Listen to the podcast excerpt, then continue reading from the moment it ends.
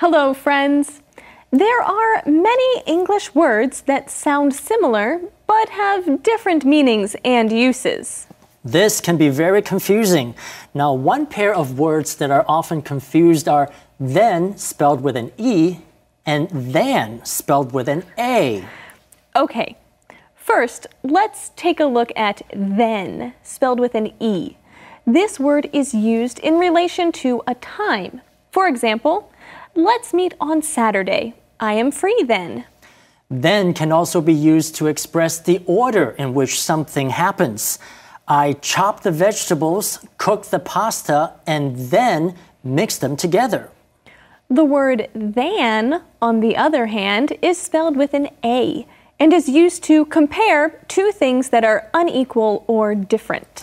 For example, I could say, Tom is faster than Carl, or cats are better than dogs.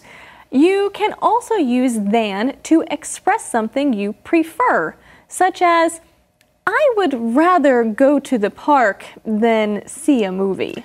Maybe we can go to the park first and then watch a movie later.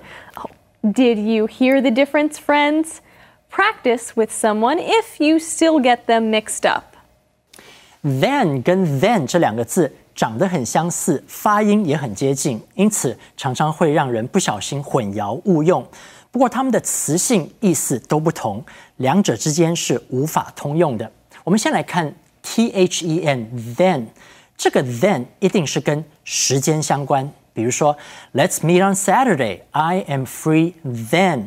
我们约礼拜六见面，我在那个时候 then 是有空的。或是 We didn't have the internet back then. 我们那时候并没有网际网路。另一个 then 是拼 t h a n，这个字一般是用于比较，例如 Cats are better than dogs，猫比狗好。Prevention is better than cure。